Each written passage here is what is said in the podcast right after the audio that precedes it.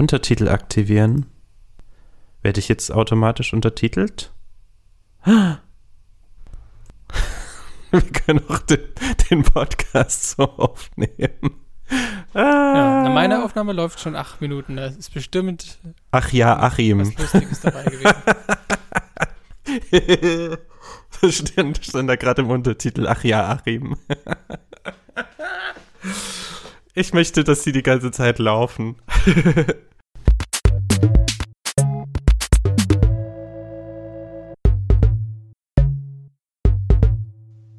Hallo ihr Lieben und willkommen zurück äh, zu einer neuen Folge von was auch immer. Wir sind endlich aus unserer sehr, sehr langen Sommerpause zurück. Wir haben zwischenzeitlich einen Picknick im Park zusammen gemacht äh, und jetzt äh, sind wir aber zurück mit unserer ersten Folge nach der Sommerpause und die werde ich heute moderieren. Die Lisa, hi.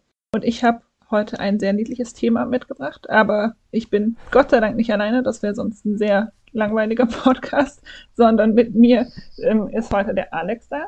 Hi Alex. Hallo Lisa. Und auch ich habe noch eine Person an meiner virtuellen Seite und das ist der liebe René. Ja, und ich muss gerade ein bisschen lachen, weil in den automatischen Untertiteln hier im Google Meet äh, wurdest du Lisa Kai genannt. Ach so, ja, hi. Hi. Hallo. Ähm, aber kommen wir äh, zum Thema, das ich vorbereitet habe. Und zwar soll es heute um Pokémon gehen.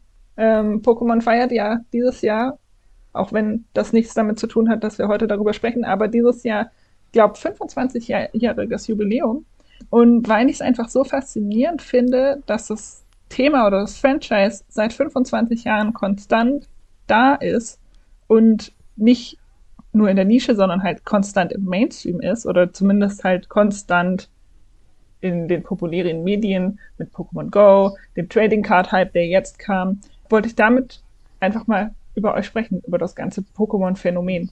Weil ich glaube, alle von uns sind halt auch schon von Anfang an fast mit dabei bei, dem, bei der ganzen Pokémon-Geschichte. Äh, und deshalb will ich von euch wissen, als erste Frage und als Einstieg, was war euer erster Berührungspunkt mit Pokémon? Ähm, also ich habe äh, Pokémon nicht nur von Tag 1 an verfolgt. Ich behaupte heutzutage auch immer noch, dass ich das groß gemacht habe damals. Ähm, ich habe nämlich, wie alt war ich denn da? So zwischen 11 und 13 Jahren irgendwas in dem Dreh. Ich müsste jetzt zurückrechnen, dann könnte man das genau rausfinden. Aber ich war auf einem Stadtfest in Eisenberg, dem Ort, in dem ich aufgewachsen bin. Und da lagen von einem äh, Elektronikfachgeschäft lagen so äh, Flugblätter, Flugzettel irgendwie aus, beziehungsweise war das sogar eher wie so ein Magazin aufgebaut, aber das war halt eine Werbung. Es war jetzt nicht irgendein redaktioneller äh, Inhalt, sondern es war eine Werbung für Pokémon. Und ich habe das vorher halt noch nie gehört oder gesehen irgendwo. Da gab es noch keine Fernsehwerbung zu der Zeit, zu dem Thema. Und äh, wurde auch nicht irgendwo groß angekündigt, schon im Vorfeld, dass es eine Serie und ein Spiel geben wird, was Pokémon heißt. Ich habe das, das erste Mal in dieser, in diesem Werbezettel, Werbeheftchen gesehen und saß dann da in Eisenberg auf dem Stadtfest rum, irgendwo am Rand und habe ganz fasziniert da durchgeblättert und äh, und das hat mich total angesprochen. Ich mochte halt zu der Zeit schon JRPGs und dieses äh, Sammeln, dieses Fangen und Sammeln von Gefährten, das war irgendwie für mich zumindest neu. Ich weiß, dass es zu der Zeit auch schon außerhalb von Deutschland Spiele gab, die so einen Ansatz verfolgt haben. Ich glaube, da war jetzt Pokémon nicht das allererste, aber so bei uns, also mir war das halt irgendwie neu. Und, ähm, und ich fand das geil und habe das dann all meinen Freunden gezeigt. Und dann ging der Hype so richtig los. Das ist natürlich eine Korrelation und keine Kausalität. ich behaupte heutzutage trotzdem, ich war daran maßgeblich mitbeteiligt, weil ich diesen, dieses Werbeheftchen meinen Freunden gezeigt habe, dass das so ein Hype geworden ist. Aber natürlich gab es dann halt, dann fing die Fernsehwerbung an, dann startete die Serie entweder ein bisschen vor oder parallel zum Release des Spiels. Da könnt ihr bestimmt gleich nochmal was zu sagen, das weiß ich gerade nicht mehr so genau. Und dann haben halt echt so äh, wenige Wochen später, als es dann alles losging, die Leute Schlange gestanden vor genau diesem Geschäft, aus dem ich damals das Werbeheftchen hatte. äh, um sich am Release-Tag die rote oder blaue Edition von Pokémon für den Game Boy zu holen. Die haben bis raus auf die Straße gestanden und das ist wahrscheinlich so in, bei anderen Releases und in anderen größeren Städten auch nicht so unüblich. Für unseren kleinen Ort war das ein absolutes Novum, dass Leute bis, bis auf den Gehweg raus anstehen für ein Videospiel für den Game Boy. Ja, das war so meine erste Berührung. Ich habe natürlich dann auch die Serie verfolgt und so.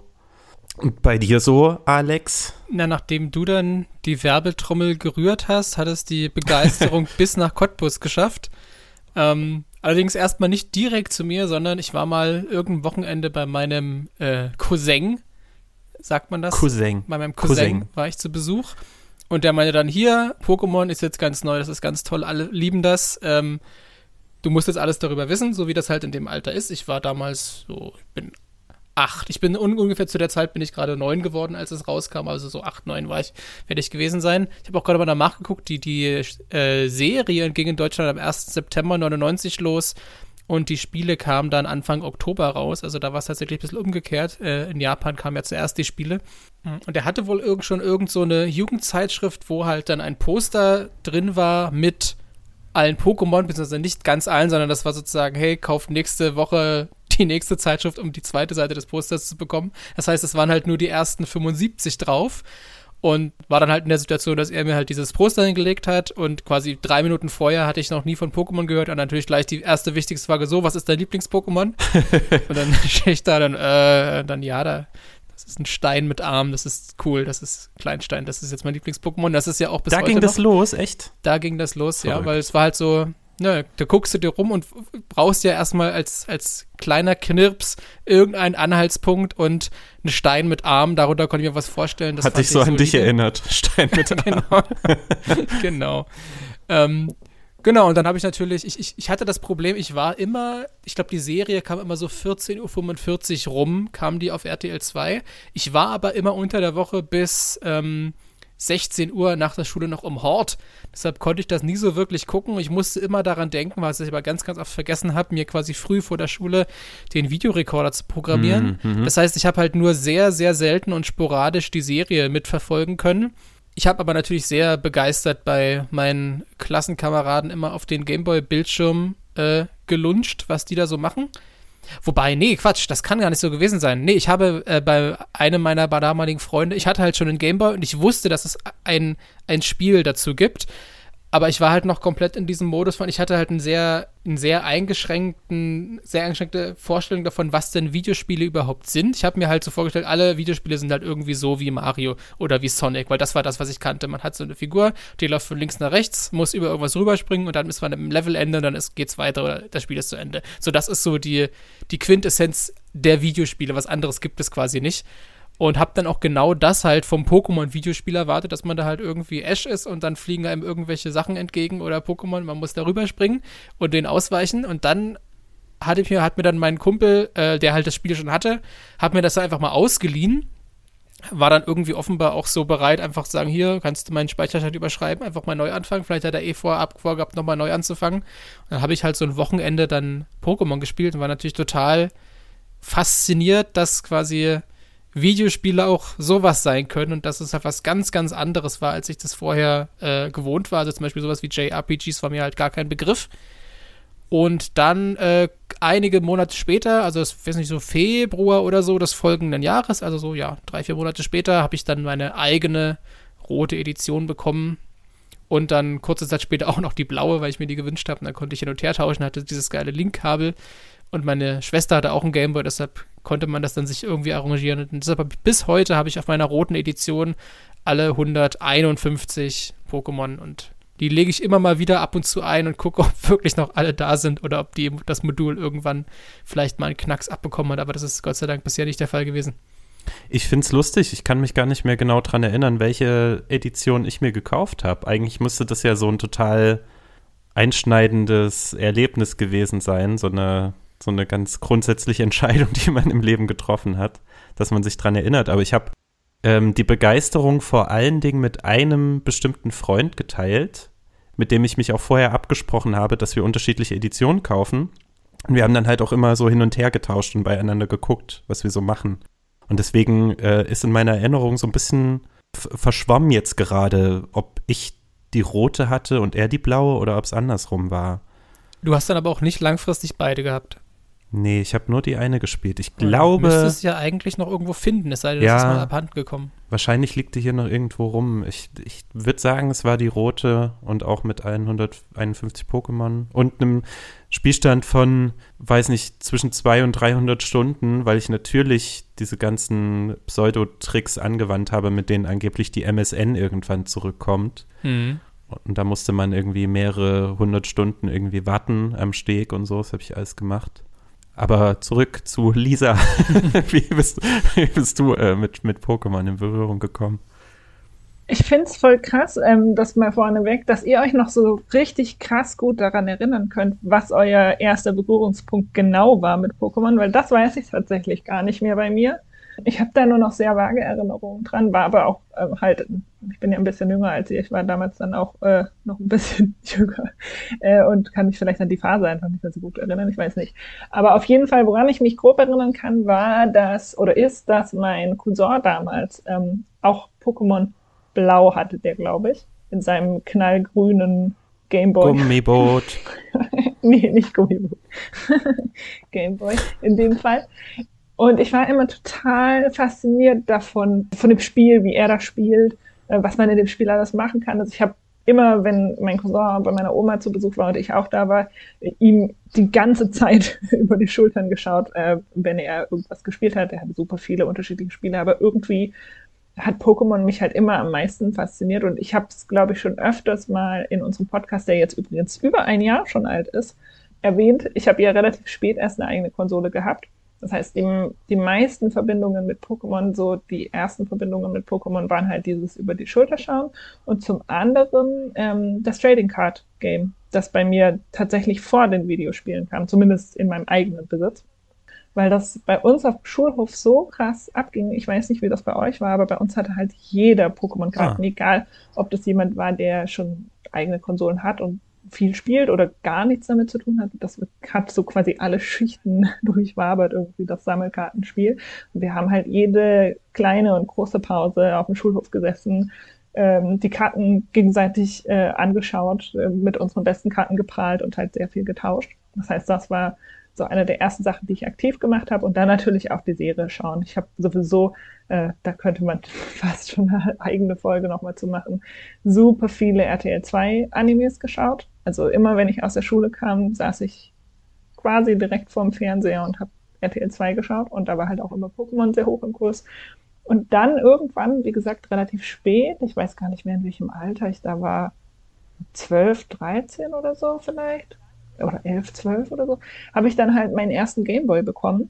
Und natürlich habe ich dann halt auch sofort mir als allererstes Spiel dazu Pokémon gekauft. Und bei mir war das dann, weil das ja aber dann schon ein bisschen später war, noch die kristallene Edition, also eine Generation später, ähm, die ich aber auch super viel gespielt habe. Also ich habe es nicht nur einmal komplett durchgespielt und versucht oder fast alle Pokémon gesammelt, sondern ich habe es dann später auch sogar nochmal meinen schönen alten Speicherstand gelöscht und nochmal durchgespielt. Und ich glaube sogar fast noch mal ein drittes Mal. Also ich habe echt an dieses Spiel gehangen.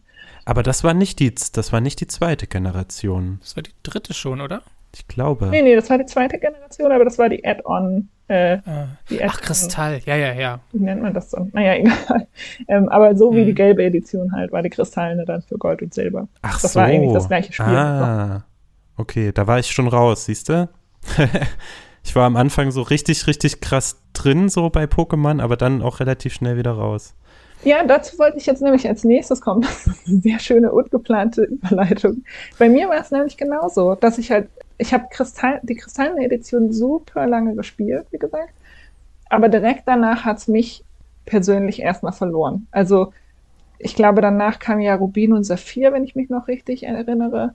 Und die haben mich auf einmal so gar nicht interessiert. Also mhm. die wollte ich auch nicht haben. Ich hatte auch kein Game Boy Advance, worauf das dann ja lief. Das kam nochmal mit dazu. Aber irgendwie kurz, oder nicht kurz, also ich hatte schon einige Jahre diese Pokémon-Phase, aber dann war es halt für mich auch erstmal so vorbei. Alex, war das bei dir auch so?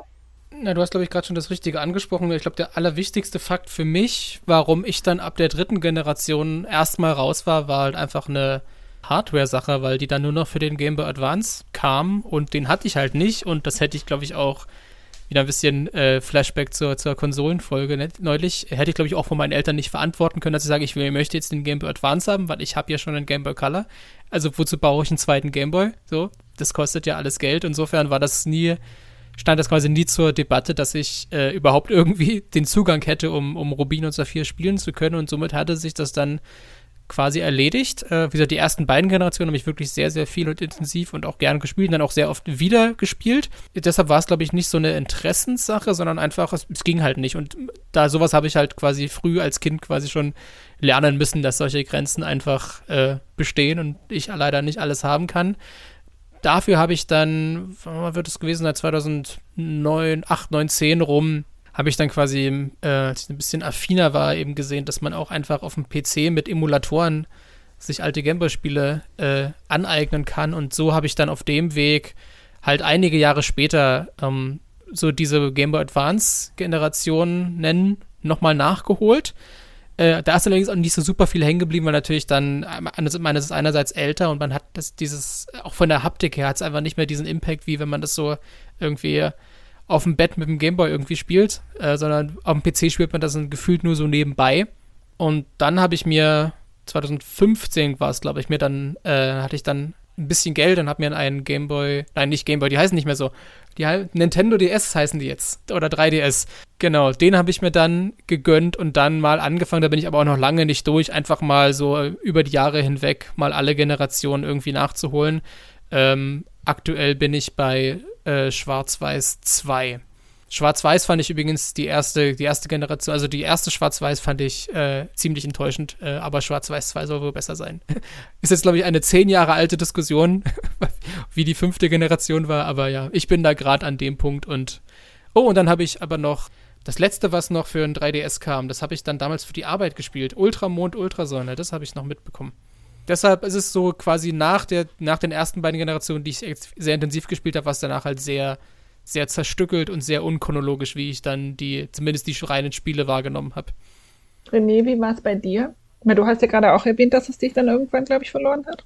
Ähm, ich habe nach der ersten Edition oder Generation, ähm, da kam ja dann erstmal Gelb, glaube ich, wo Pikachu hinter einem hergelaufen ist, wo sie dann noch so ein bisschen Leute abgreifen wollten, die vor allen Dingen über die Serie ins Franchise gekommen sind und dann diesen, dieses Gimmick noch hinzugefügt haben, dass Pikachu hinter einem herläuft und man Ash spielt und, glaube ich, alle 150 Pokémon enthalten sind, ohne dass man irgendwie tauschen muss.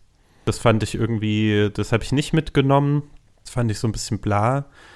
Und dann wurde die nächste Generation angekündigt also es gab dann natürlich, es gab noch Pokémon Pinball und so eine Spirenzchen, aber so die richtige nächste Generation habe ich dann nur über quasi über Raubkopien gespielt, die wir uns noch vor dem Deutschland-Release auf dem PC über Emulatoren aus dem Internet irgendwo hergezogen haben. Auch wieder mit dem, mit dem Kumpel, mit dem ich ins Franchise so richtig eingestiegen bin und mit den ersten Generationen.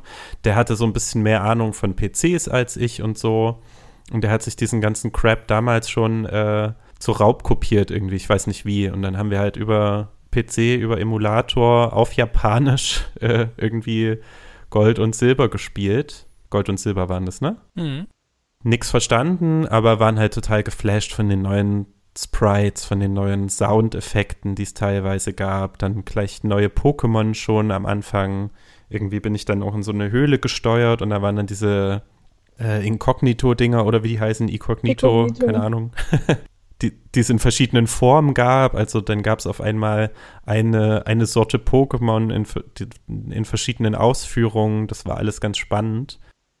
Aber zwischen diesem Punkt und dem Punkt, als es dann bei uns so richtig offiziell auf den Markt kam, ist irgendwas passiert bei mir, dass das nicht mehr so interessant war. Ich weiß nicht, ob die Serie dann langweilig oder doof wurde, ob es irgendwas anderes gab, was dann meine Aufmerksamkeit im Beschlag genommen hat. Ich meine, das war auch das Alter, wo bei mir die Pubertät dann so reinkickte. Vielleicht war es auch das, dass man dann angefangen hat zu trinken und zu feiern und sich für Mädchen zu interessieren und so damit war Pokémon irgendwie erstmal raus. Also ich habe die, ich habe Gold und Silber auch nie richtig original und auf Deutsch besessen. Und dann auch erst mit Pokémon Stadium, glaube ich, überhaupt wieder so Berührungspunkte in Form der Spiele zu diesem Franchise gehabt.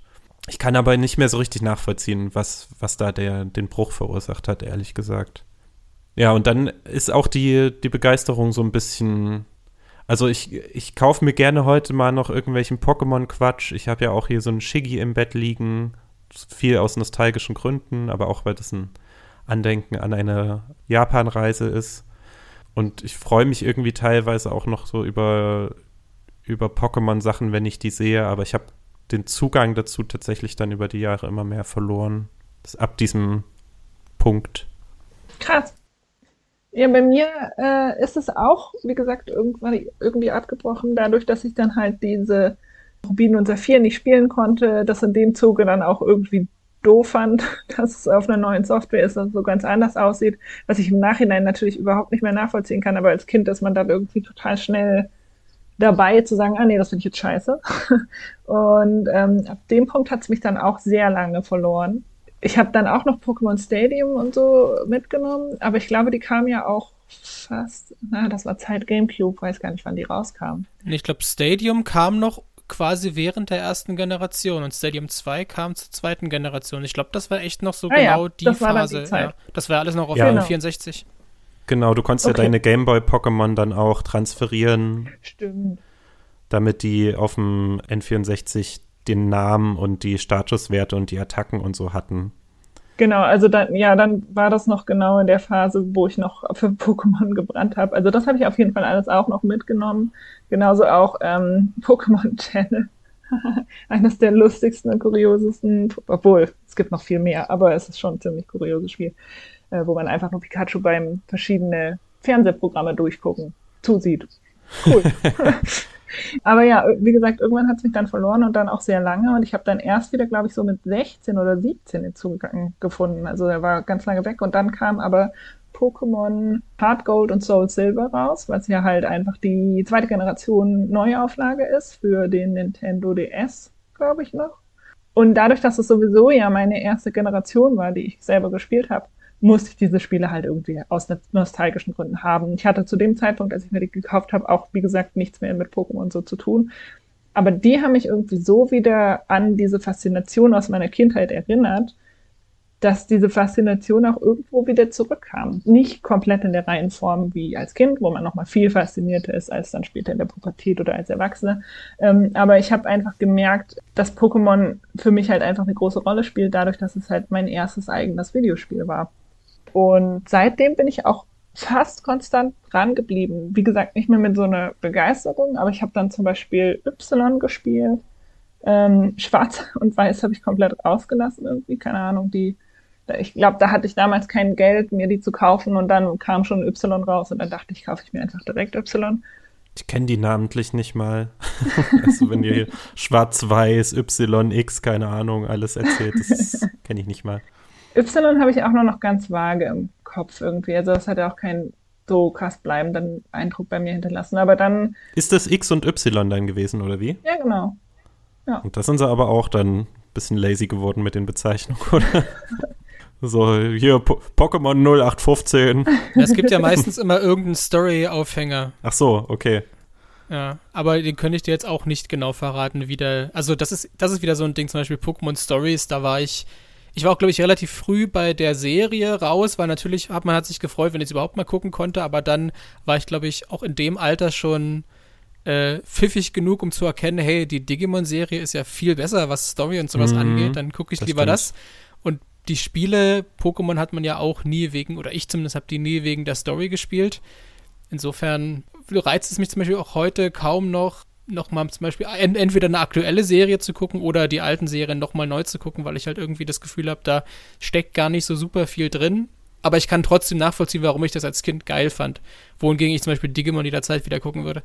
Ja, Pokémon-Serie war halt so ein Marketing-Ding, ne? Also du hast dich dann halt gefreut, wenn du im Spiel ein Pokémon gefunden hast, was du vorher in der Serie in Aktion gesehen hast und hast dann so hm in der Fantasie dir deine Sachen dazu gedacht oder halt andersrum, du hattest äh, irgendeinem Pokémon in der im Spiel und das kam dann in der Serie vor und du hast es noch auf eine andere Art dann kennengelernt und ja, keine Ahnung, ich glaube, das hat sich einfach so wie oft damals hat man versucht über eine Serie oder irgendwas, was im Fernsehen ausstrahlbar ist und Kinder erreichen kann, was anderes zu verkaufen, so He-Man und der ganze Kram sind ja eigentlich auch nur dadurch entstanden. Hm. Ich glaube, G.I. Joe auch. Weil ich die, weil ich die Synergie schon sehr spannend finde, was ja dann wohl auch, was ich tatsächlich nie gesehen habe, aber ich habe mir sagen lassen, dass es ja bei Yu-Gi-Oh! auch extrem gut funktioniert hat, wie mhm. sozusagen die Serie auf eine total nachvollziehbare Art und Weise die Spielmechaniken vermittelt hat. Dass man ja. zum Beispiel, indem man die Serie geguckt hat, sofort wusste, wie zum Beispiel die ganzen Elementtypen interagieren, mhm. dass, keine Ahnung, Wasser und, und Elektro, äh, dass die sich halt spinnefeind sind und solche Sachen. Mhm. Was man jetzt, äh, war klar, wenn man jetzt als Erwachsener ein bisschen Logik drüber nachdenkt, ist es wahrscheinlich klar, aber als Kind denkt man ja, ja nicht über irgendwelche Spielmechaniken nach, wenn man jetzt Pokémon spielt, sondern denkt einfach, ich habe das größere Pokémon mit irgendwie krassen großen Zähnen und so, das sieht cool aus. Natürlich ja. ist, ist mein Pokémon viel besser als deins. Ja. Was irgendwie eine Pflanze ist, das ist ja voll langweilig. Und die Serie hat es aber irg irgendwie geschafft, das nachvollziehbar zu gestalten. Äh, übrigens eigentlich, das hat euch äh, mein ehemaliger und Lisas ehemaliger Mitarbeiter Mickey wahrscheinlich auch schon erzählt, dass es eigentlich Pokémon heißt und nicht Pokémon.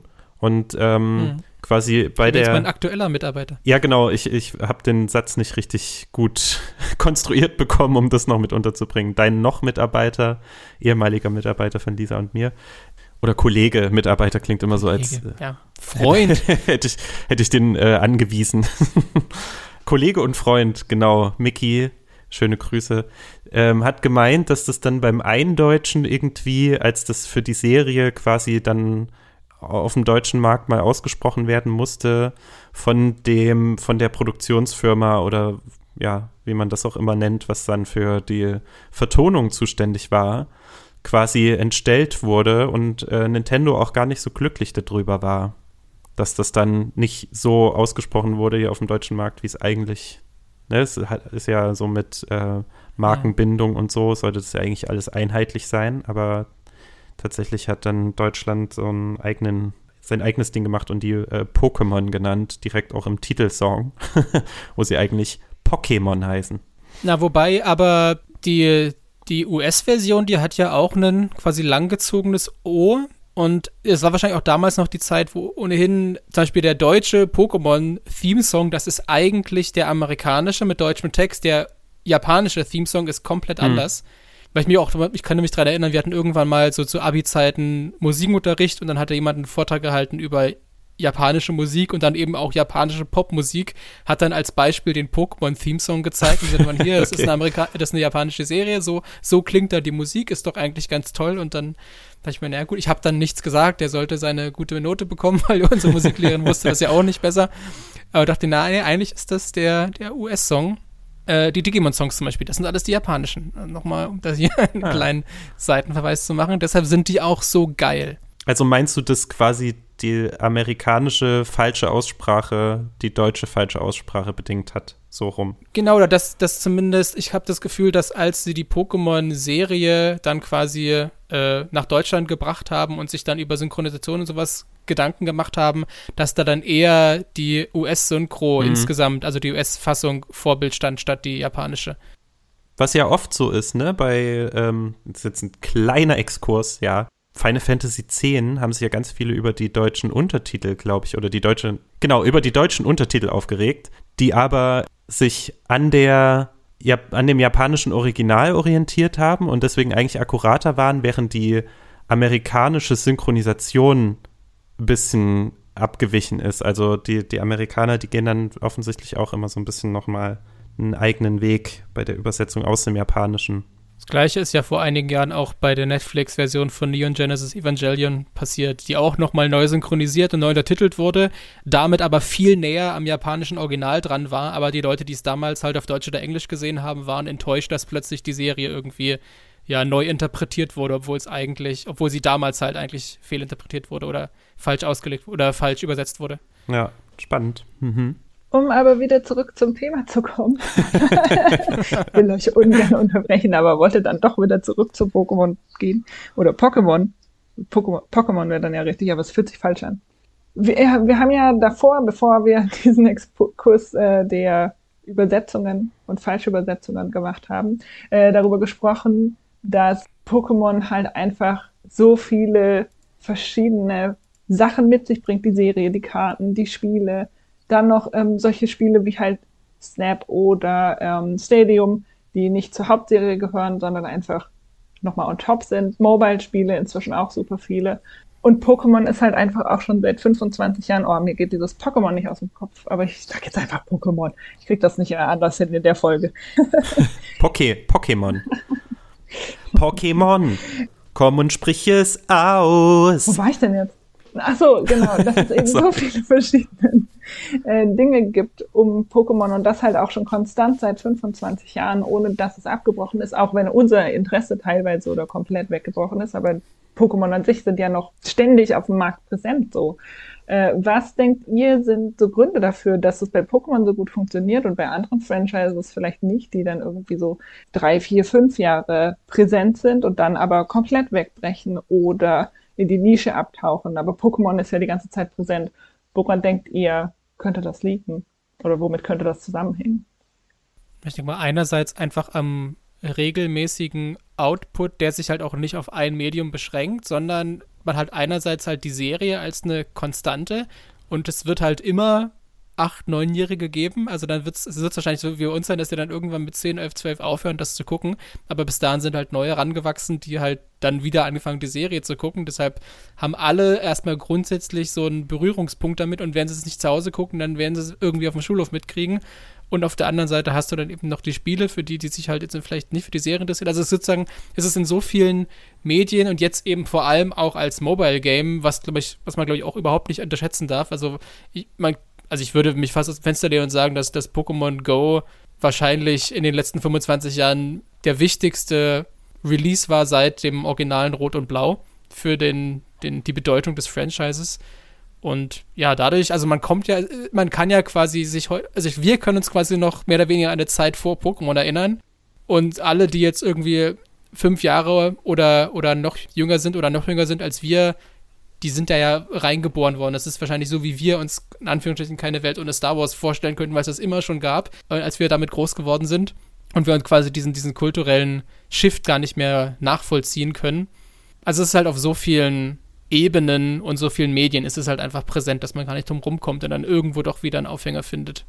Also ich glaube, es ist so eine Mischung aus verschiedenen vor allen Dingen äh, ökonomischen Entscheidungen, die sehr klug waren. Also zum einen, was Alex vorhin schon meinte, dass die Spielmechanik über eine Serie nochmal eine neue Bedeutung bekommen hat. Also dass man dann nicht einfach nur quasi dieses Schere-Stein-Papier-Prinzip in Form eines JRPGs hatte, wie man das auch von anderen JRPGs kennt, sondern dann wurde das halt noch aufgeladen mit so, mit so Sachen wie Freundschaft und Vertrauen und Respekt und so, was durch die Serie immer transportiert wurde und ähm, was ja irgendwie Werte sind, die Kinder auch sehr mitnehmen, so das Zusammengehörigkeitsgefühl und gleichzeitig aber auch das grundlegend, also einer der Kernmechanismen, dieses Sammeln und Aufzüchten und so, dass das ja so ein, so ein sehr basic irgendwie Human Need ist, so, der da angesprochen wird. Ich habe gerade kein schönes passendes deutsches Wort dafür parat, aber so ein, so ein Bedürfnis von Leuten, Sachen zu horten und, äh, und Dinge zu vervollständigen. Und gerade kleine Kinder und Jugendliche spricht man mit sowas halt gut an, sodass das von Anfang an auf Langlebigkeit ausgelegt war. Du musstest halt einfach nur den Pool an zusammelndem erweitern und das ist ja potenziell endlos möglich. Und du strickst die Erzählung in der Serie und so dann einfach immer noch ein bisschen weiter. Und damit hast du tendenziell jetzt erstmal, wenn du die Leute bei Stange hältst, so ein unerschöpfliches Potenzial. So. Und dann haben sie die kluge Entscheidung getroffen, sich schnell zu diversifizieren und jetzt nicht nach den ersten beiden Generationen zu sagen, okay, wir machen jetzt das, das nächste Spiel und das nächste Spiel und das nächste Spiel. Es gab dann Kinofilme, dann hat man den Kinomarkt irgendwie äh, erobert, wo dann quasi auch so ein bisschen der Zwang bestand, dass Kinder und Jugendliche mit ihren Familien, ihren erwachsenen, äh, sorgeberechtigten Eltern und so weiter dorthin gehen, sodass die das dann auch unweigerlich auf dem Schirm hatten äh, und sich das bei denen eingebrannt hat, ah ja, okay, mein Kind mag Pokémon, also wenn es jetzt irgendwie, wenn Weihnachten oder Geburtstag ist, kaufe ich irgendwas, was mit Pokémon zu tun hat, dann wurden halt die Regale vollgestellt mit Merchandise und Klamotten und so. Und so ging das dann immer weiter. Jetzt hast du diesen Detektiv Pikachu-Kinofilm, du hast Mobile Games, du hast Pokémon Go, war auch einfach ein, ein richtig krasser Schachzug, so diesen Augmented Reality Hype oder den, diese aufkommende Technologie direkt zu besetzen mit der Marke und halt auch den sozialen Aspekt da mit reinzunehmen das hat einen riesen Hype erzeugt. Ich glaube, diese Entscheidung halt immer gleich vorauszudenken und den nächsten Schritt zu gehen in die nächste Richtung, wo man überall zu überlegen, wo kann man noch sozusagen die Marke Pokémon draufkleben, hat dafür gesorgt, dass es halt aus diesem, das ist sowas für Kinder und da tauschen Kinder irgendwelche Kinderkacke untereinander aus, übergesprungen ist in den Mainstream. Und dass jetzt auch jemand heutzutage könntest du irgendwie eine 20-Jährige mit einem Pikachu-T-Shirt durch Berlin laufen sehen und die würde wahrscheinlich cool dafür äh, empfunden werden von Gleichaltrigen und vielleicht auch von Älteren. Und es wäre nicht so, was ist denn das hier irgendwie für eine nischige, für nischiger Kinderkram oder so, einfach weil sehr früh damit angefangen wurde, das in allen möglichen Sparten zu etablieren und äh, im, im popkulturellen Gedächtnis zu verankern. Ich glaube, so diese diese Kombination aus vor allen Dingen ökonomischen Faktoren und Entscheidungen hat das so langlebig gemacht. Und ja, wie Alex gesagt hat, jetzt kommst du halt, wenn du jetzt geboren wirst, wirst du in eine Welt geboren, wo Pokémon nicht mehr, Pokémon nicht mehr wegzudenken ist. Wo du immer irgendwas machen kannst, wo Pokémon draufsteht und es wird sich irgendwie verkaufen. Voll, auf jeden Fall. Also da stimme ich euch voll zu. Ich glaube, was aber auch noch ein großer Faktor sein kann, ist, dass halt das Spielprinzip so unfassbar zugänglich ist. Also, dass du das Spiel anmachen kannst und dir wird erstmal die Welt erklärt, was du zu machen hast. Ähm, und wenn du einmal ein Pokémon-Spiel dann durchgespielt hast, dann kannst du halt jedes Pokémon-Spiel, also zumindest der Hauptserie, durchspielen, weil es alles auf, also weil es ähnlich aufgebaut ist. Es ist ja. so fast schon wie Fahrradfahren. Das verankert sich so in deinem Gehirn, dieses Spielprinzip, Stimmt, weil ja. es so zugänglich und einprägsam ist, dass du es nie wieder vergisst. Es gibt ja auch, das hat jetzt mit dem Spielprinzip an sich nicht so viel zu tun, aber es gibt ja auch dieses Pokémon-Gehirn, das halt in unserer Generation bei vielen die Sachen aus Pokémon so drinne sind, dass sie teilweise Gedächtniskapazität für andere, vielleicht wichtigere Dinge äh, blockieren, aber sie sind halt einfach da. So, mhm. sie sind halt nicht mehr aus unserem Gehirn rauszudenken. Ähm, und dieses Wissen tragen wir halt überall mit hin. Das ist zum einen noch ein großer Faktor. Und zum anderen ist aber das Spielprinzip auch sehr, sehr vielfältig. Ähm, also ich glaube fast, dass, oder ich behaupte einfach mal, dass jeder Pokémon ein bisschen anders erlebt, weil du einfach so viel in dem Spiel machen kannst und auf so viele verschiedene Dinge deinen Fokus legen kannst, dass es nicht das eine Pokémon-Spiel gibt, obwohl sie alle gleich aufgebaut sind. Aber du kannst halt dich darauf fokussieren, ich möchte alle Arena-Leiter besiegen. Du kannst dich darauf fokussieren, ich möchte alle Pokémon sammeln. Du kannst dich darauf fokussieren, ich möchte alle legendäre Pokémon fangen. Also ähm, es gibt so viele verschiedene Möglichkeiten. Dann später auch in den späteren Generationen gibt es dann ja noch solche Sachen wie, ich weiß leider nicht mehr genau den Begriff, aber da kannst du ja an so Beauty-Contests teilnehmen und da nochmal drin gut werden. Dann gibt es die Online-Matches. Du kannst mit Freunden tauschen. Also es gibt halt unfassbar viel zu tun. Und es gibt sogar noch einen kompetitiven Part, der ist jetzt vielleicht bei den meisten nicht so ganz präsent, aber es gibt ja durchaus auch SpielerInnen, die sich dann wie in so einem E-Sport-Turnier, ich glaube, es ist nicht wirklich ein E-Sport, aber bei so einem kleinen Turnier halt treffen und gegeneinander kämpfen und versuchen, das krasseste Team aufzubauen. Also man kann halt unfassbar viel damit machen. Das ist sicherlich auch nochmal ein großer Faktor, warum es so erfolgreich ist. Ähm, und was ich halt auch sehr faszinierend fand, äh, das ist, glaube ich, aber erst ab der zweiten Generation so, ist halt, dass du, ähm, obwohl die zweite Generation in den Anfang 2000 erschienen ist, dass du auswählen kannst, ob du ein Junge oder ein Mädchen spielen willst. Und damit haben sie sich halt nochmal einen Markt erschlossen, der damals noch nicht wirklich erschlossen war, was halt Mädchen sind, die spielen wollen. Ähm, also du kannst halt ausnahmsweise mal nicht nur einen Helden spielen, der was macht, sondern du kannst dich selber quasi in einem Spiel spielen, ob du Junge oder Mädchen bist, dann später kannst du dich ja sogar noch deinen Charakter so ein bisschen gestalten. Aber es bleibt halt immer so in der Richtung, das bist du quasi. Und das ist nicht deine Spielfigur, sondern du bist in dieser Welt und du bist Pokémon-Trainer. Ich glaube, das ist auch nochmal so ein Grund, warum Pokémon Go so erfolgreich war, weil sehr, sehr viele diesen Traum irgendwie in sich haben, obwohl er natürlich total utopisch und nicht real ist. Aber ich glaube, sehr, sehr viele haben halt damals als Kind dieses Spiel gespielt und sich gedacht, boah, krass, ich kann auch ein Held sein. So, das fand ich auch nochmal sehr faszinierend daran. Ich glaube sowieso, dass Pokémon so eine kleine Utopie ist. Ich weiß nicht, wie ihr das seht, da könnt ihr auch gleich nochmal was zu sagen, aber die Pokémon-Spiele sind halt super, super freundlich, freundschaftlich. Es geht um Zusammenspielen, es geht um etwas erreichen, aber nie, indem man irgendwie andere zur Seite presst und unfreundlich ist und der Beste werden will, sondern es ist eher so was Freundschaftliches, so eine Reise so ein bisschen. Habt ihr das auch so in den Spielen empfunden oder in der Welt empfunden?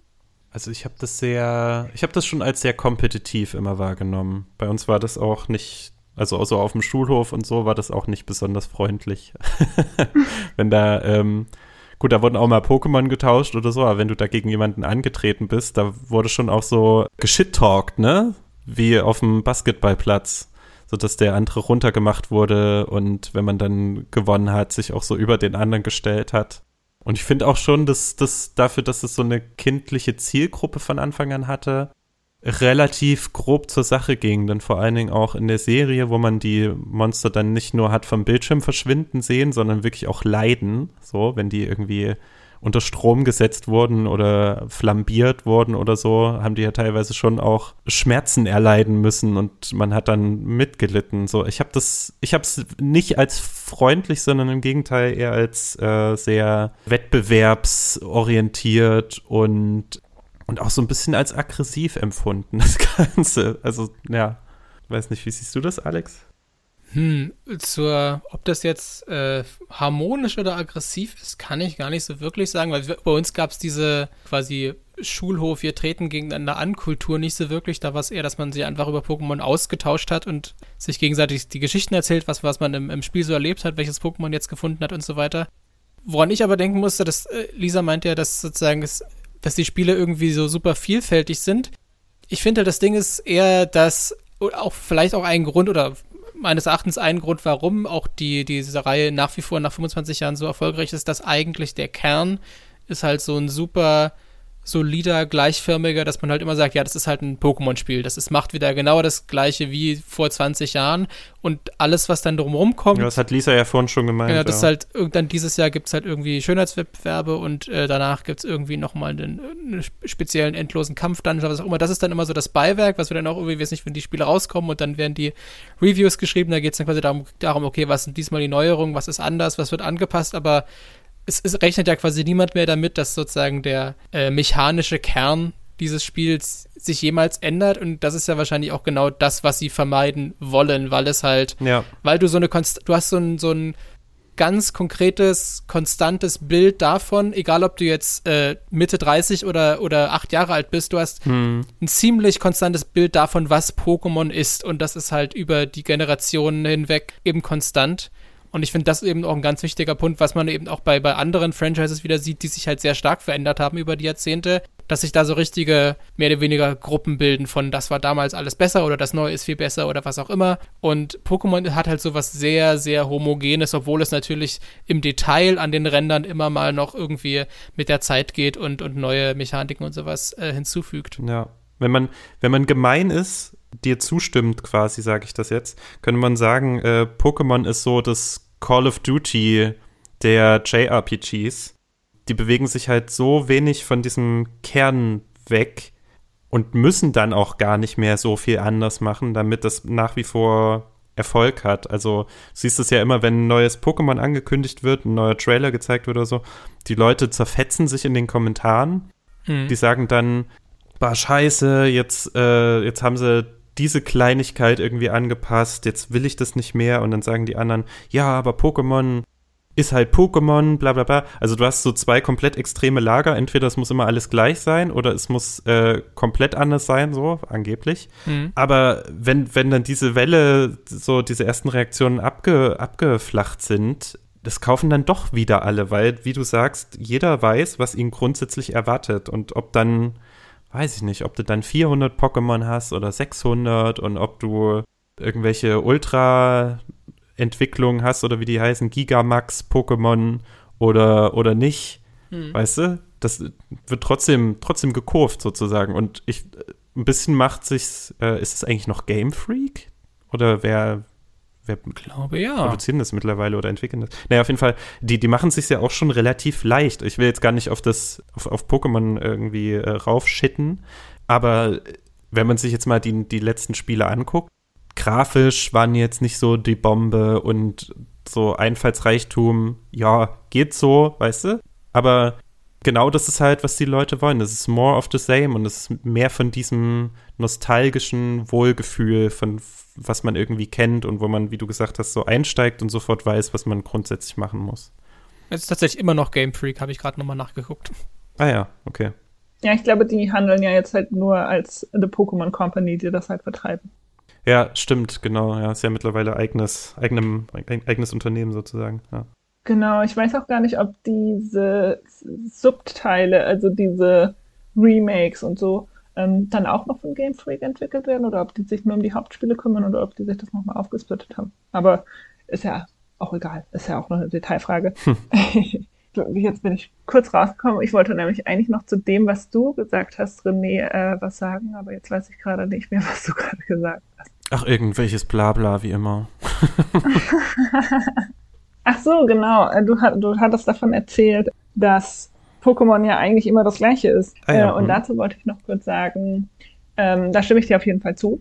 Es ist seit Jahren eigentlich immer nur das gleiche. Ich habe aber auf der anderen Seite auch irgendwie Angst, äh, was wäre, wenn Pokémon auf einmal komplett anders werden würde. Also jetzt nicht Angst im Sinne von um mich Angst, logischerweise, aber ich habe so ein bisschen, um ich habe so ein bisschen Sorge, dass sich das dann nicht mehr ganz so gut verkauft. Weil ich glaube, dass das, dass es immer so gleich ist, darauf hinwirkt, dass die Leute halt beim Kauf einfach wissen, was sie sich da holen. Und wenn sie das nicht mehr wissen, vielleicht gehen dann die Verkaufszahlen auch ein bisschen runter, weil dann ist man natürlich darauf angewiesen, was sagen die Reviews, äh, wie gut ist es wirklich, welche Mechaniken sind da drinnen, die mir persönlich vielleicht nicht so gefallen könnten. Und bei einem Pokémon-Spiel weiß man halt immer, was man bekommt, wenn man es kauft. Da ist nicht irgendwann mhm. mal was drinne, was einen vielleicht enttäuschen könnte. Und wenn es einen enttäuscht, dann hat es einen auch schon in den letzten fünf Teilen enttäuscht. Das ist halt einfach immer das Gleiche mit ein bisschen, ja, andere Pokémon, andere Welt, ganz leicht andere Geschichte, aber im Prinzip ist es immer dasselbe. Ich bin jetzt auch gespannt. Es ist ja jetzt ähm, das nächste Pokémon schon angekündigt. Ich glaube, Pokémon Arceus heißt es, glaube ich. Das ja tatsächlich mal. Das Mittelalter-Ding, ne? Genau, genau. Das ja mal tatsächlich ein bisschen neue Wege zumindest einschlägt, ähm, wo sie gefühlt auch mal auf das Feedback der Fans gehört haben. Ob das jetzt toll ist oder nicht so toll ist, können wir natürlich erst ähm, nach dem Release beurteilen. Ich finde es aber ganz interessant halt, dass sie da jetzt zum ersten Mal so ein bisschen drauf hören und so zum ersten Mal auch so ein bisschen von dem Konzept abzuweichen scheinen. Was habt ihr denn an Erwartungen an das Spiel, beziehungsweise insgesamt an die Zukunft von Pokémon? Würde mich mal interessieren. Alex, willst du vielleicht anfangen? Was jetzt konkret das, das äh, Pokémon Legends Arceus äh, angeht, kann ich es nicht genau sagen, weil ich selber noch nicht ähm, Schwert und Schild gespielt habe. Da hat sich ja auch schon ein bisschen was getan mit diesen Open-World-Gebieten, die es da gibt, wo die Pokémon dann auch wirklich frei rumlaufen und nicht nur Zufallsbegegnungen sind. Deshalb würde ich nur sagen, also ich habe nicht die Erwartung und auch nicht wirklich, auch nicht, eigentlich auch nicht die Hoffnung, dass äh, sich da jetzt was Grundlegendes in den nächsten zehn Jahren ändert, weil ich meine, das ist ja die Formel, die sie etabliert haben, die funktioniert ja aus einem bestimmten Grund und das gibt ja auch einen Grund, warum wir immer noch, warum wir auch heute über Pokémon sprechen, weil irgendwie trifft es ja durch, durchaus einen Nerv. Ich frage mich halt nur, ob sie sozusagen irgendwann es schaffen, innerhalb dieser Formel äh, eine Änderung äh, oder quasi eine Erneuerung irgendwie zu schaffen, die jetzt sozusagen das äh, grundlegende Spielprinzip nicht äh, über den Haufen wirft, statt halt, was sie bisher scheinbar immer nur machen, halt irgendwie sekundär an den Rändern irgendwas ranklatschen, sei es halt noch zu, zusätzliche Minispiele, Schönheitswettbewerbe etc. oder ob sie es halt eben wirklich dann mal in Zukunft schaffen, was wahrscheinlich aber auch eben auf der Switch eine, eine technische Schwierigkeit, also ich glaube auch ein Grund, warum jetzt zum Beispiel die Leute darüber aufgeregt haben, dass äh, Schwert und Schild nicht das hübscheste Spiel war, liegt meines Erachtens auch einfach zum Teil zumindest an der Hardware der Switch, die ist halt leider einfach nicht die beste und nicht so super zeitgemäß. Und bis da irgendwann mal eine Switch Pro oder eine Switch 2 oder was auch immer das sein wird, kommt, glaube ich auch nicht, dass sich da so super viel ändern wird. Und natürlich da müsste man sich jetzt weit aus dem Fenster legen, um quasi zu spekulieren, was denn jetzt dieser mechanische Shift sein könnte oder sollte, weil wenn das so auf der Hand läge, wie man das Spiel verbessern und weiterentwickeln könnte, dann wäre es womöglich schon geschehen, wenn es kein Risiko darstellt. Ja, ich, es ist wahrscheinlich genau das, was wir schon ange, äh, angesprochen haben, dass die auch garantiert bei Game Freak eine ganze Schublade oder ein ganzes Büro einen ganzen Büroschrank voller spannender, toller Ideen haben, wie man irgendwie Pokémon die letzten 20 Jahre hätte weiterentwickeln können auf einer wirklich grundlegenden Art und Weise. Und dann aber immer diese Gedanke da ist, okay, aber wir dürfen halt diesen etablierten Kern, der halt einfach unser, unseren Erfolg garantiert, den können wir nicht so einfach, ja, da können wir nicht so einfach dran rumwerkeln, äh, um mal zu gucken, was, was kommt, sondern ja, das ist halt dann, wenn man, ja, die sind dann too big to fail in der Hinsicht. Ja. Dass, wenn sie jetzt die Risiken eingehen würden, dann natürlich könnten sie es, könnte das halt ein Riesenerfolg werden, oder sie sagen halt einfach, okay, solange das funktioniert, machen wir das eben so weiter und sich dann halt eher über solche Sachen wie Pokémon Go und andere. Es gibt ja wirklich sehr, sehr viele Spin-offs zu den Pokémon-Spielen. Wir reden ja jetzt quasi gerade primär über die Hauptreihe, ja. aber abseits der Hauptreihe gibt es ja wirklich sehr viele andere und auch originelle und, und interessante Spiele und Spielkonzepte, die trotzdem Teil dieses Franchises sind, nur eben nicht die Hauptreihe. Und solange es diese auch alle gibt, ist es ja vielleicht auch gar nicht so schlimm, dass sich die Hauptreihe jetzt nicht so wesentlich im Kern weiterentwickelt, weil es gibt ja doch genug Alternativen, wenn man in diesem Universum noch was anderes spielen will. Ja, ich denke, das ist genau der Punkt. Also die Editionen, die ja die Hauptreihe dann ausmachen, die werden sich nicht grundlegend verändern oder wahrscheinlich gar nicht großartig verändern, solange die sich verkaufen und alles, was irgendwie Ideen sind, die es nicht in diese Hauptreihen schaffen, weil man Angst hat oder na, was heißt, Angst ist ja nicht da, sondern einfach, weil man aus guten Gründen das Grundkonzept nicht antastet. Und was sich aber trotzdem vielleicht vermarkten lässt, wird dann in so Spin-offs ausgelagert und dann wird halt geguckt, kommt es an und wenn es nicht ankommt, dann wird es eingestellt und wenn es ankommt, dann hat man noch ein zweites finanzielles Standpferd sozusagen. Dann hat man irgendwie noch die Marke Pokémon Snap, was glaube ich auch eher ein Überraschungserfolg war, als dass man wirklich glaubte, das geht durch die Decke. Oder sowas wie Pokémon Mystery Dungeon, wo man dann die Pokémon spielt und so. Das, ich glaube nicht, dass man erwarten sollte, dass die Hauptreihe irgendwann mal, solange es nicht aus irgendwelchen Gründen die Verkäufe mega einbrechen, großartig sich verändern wird. Und mit Blick auf diese neue Edition, die angekündigt wurde, keine Ahnung, habe ich irgendwie keine habe ich gar keine so richtigen Gefühle zu. Ich werde das wahrscheinlich wie alle letzten Editionen mit Neugier beobachten, sobald es dann rauskommt und wieder nicht spielen, denke ich. Aber dann halt zugucken und zuhören, wenn es gespielt wird und wenn drüber gesprochen wird und ja, damit ich so einigermaßen auf dem Laufenden bin.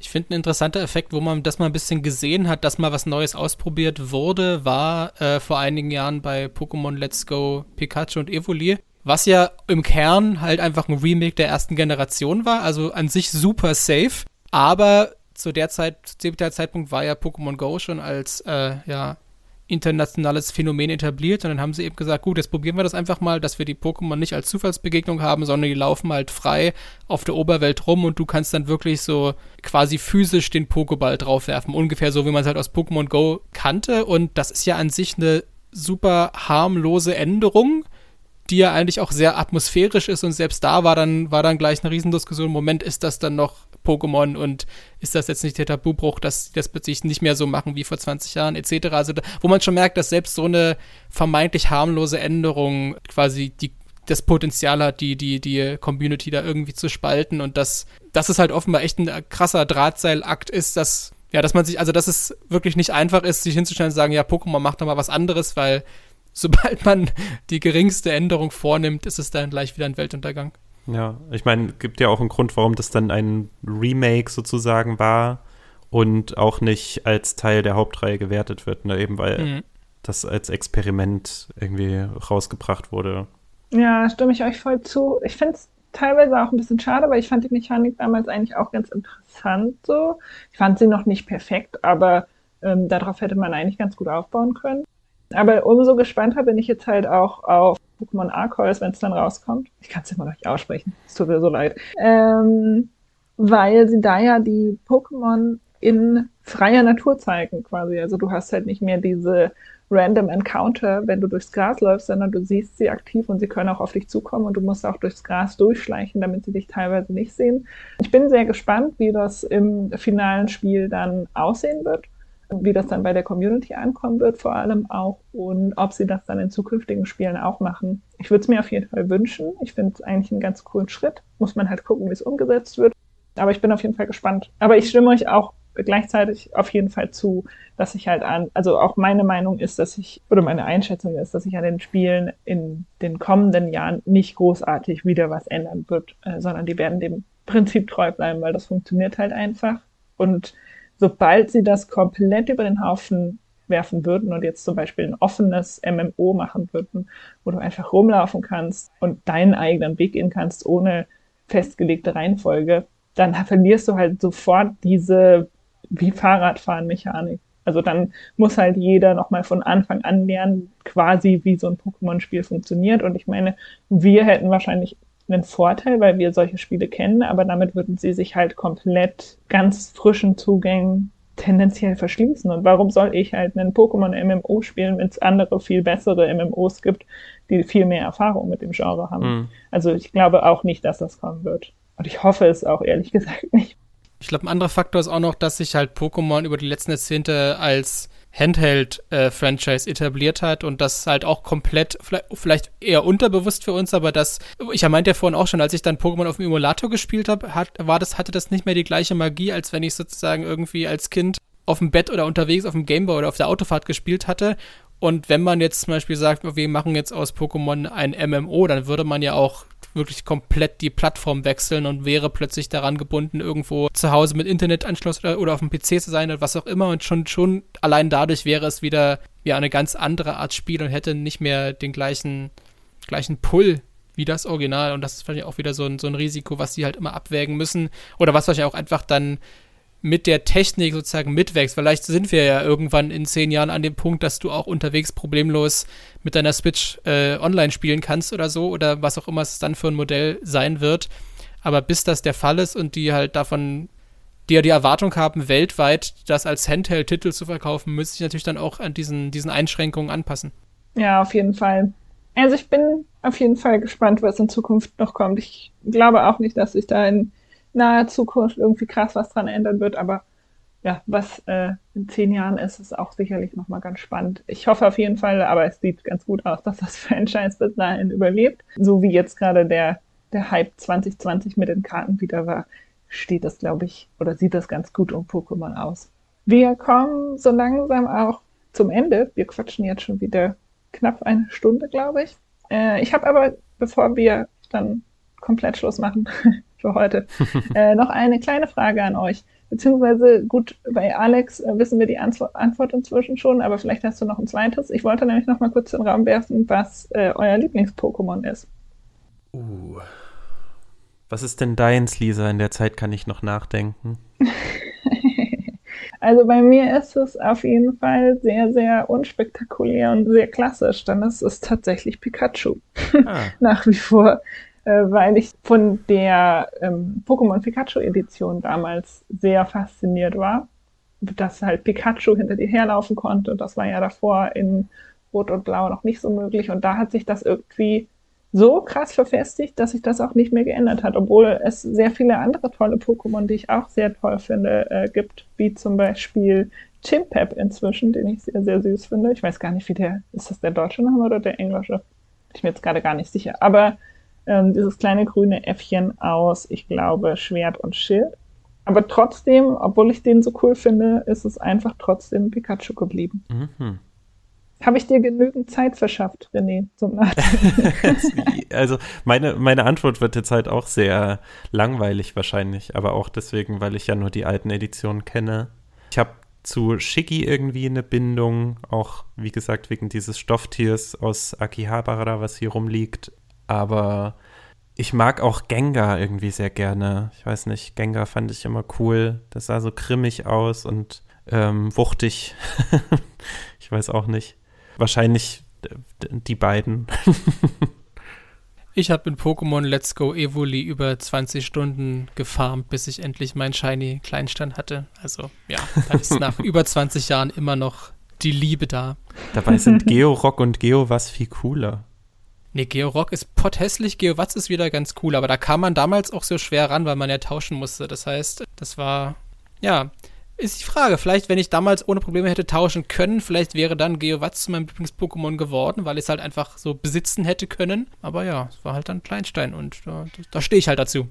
Und hast du noch einen äh, Platz 2, Alex, neben Kleinstein oder ist Kleinstein unangetastet, dann kommt auch kein anderes dran. Es ist an sich schon unangetastet. Also ich war auch noch nie in der Position, wo ich mich, wo ich halt drüber nachdenken müsste, was wäre denn Platz 2. Äh, insofern müsste ich mir Gedanken drüber machen, kann ich jetzt leider nicht spontan beantworten. okay, dann nimmt Alex die Frage nochmal mit und beantwortet sie vielleicht im nächsten Podcast. Als Hausaufgabe. Genau. genau. Wenn, wenn Kleinstein irgendwann mal ermordet wird und dann muss ich. Muss Alle ich Kleinsteins. Genau. Ja. Kleinstein ist übrigens das offizielle Maskottchen von einer äh, Region in Japan, also irgendeine sehr gebirgige Wanderregion und da gab es dann vor einigen Jahren sogar ein offizielles Kleinsteinlied, um quasi diese Region zu bewerben. Findet man auf YouTube, wenn man ein bisschen sucht. Es ist, es ist sehr schön. Mach ich nett. Oh. Ich finde sowieso sehr faszinierend, was es in Japan zu Pokémon alles gibt. Also auch mit den Pokémon-Cafés. Es gibt einen Zug, der im Pokémon-Thema ist. Es gibt einen Gibt es inzwischen auch einen Park? Mir ist irgendwie so, dass es auch so einen Freizeitpark oder so ein Teil von einem Freizeitpark dazu gäbe. Naja, für Pokémon-Fans lohnt sich auf jeden Fall ein Besuch in Japan. Mhm. Das noch so als Tipp zum Schluss. Und ja, dann sind wir jetzt wirklich komplett am Ende der, dieser Folge angekommen. Oh, ich bin auch komplett am Ende. Oh, es ist, es ist 16.30 Uhr. Aber vielen Dank auf jeden Fall, liebe Zuschauende, äh, Zuschauende, sage ich schon, Zuhörende, ähm, dass ihr wieder eingeschaltet habt. Ähm, ich hoffe, wir können bald äh, nachlegen mit einer weiteren neuen Folge. Mal schauen, wie lange diese dann wieder auf sich warten lässt. Vielleicht, vielleicht gehen wir jetzt auch schon direkt in die Winterpause, aber ich hoffe natürlich nicht. wir melden uns hoffentlich ganz bald wieder zurück. Bis dahin ähm, abonniert uns gerne bei Twitter, bei Instagram sind wir, auf den Podcast-Portalen, aber da seid ihr ja hoffentlich auch, wenn ihr das hört. Und dann hören wir uns wieder beim nächsten Mal. Vielen Dank, Alex und René, dass ihr mit dabei wart. Hat sehr viel Spaß gemacht. Danke dir. Dankeschön. Und äh, auf Wiedersehen, hören. Tschüss. Genau. Bis dann. Tschüssi. Tschüss. Tschüss.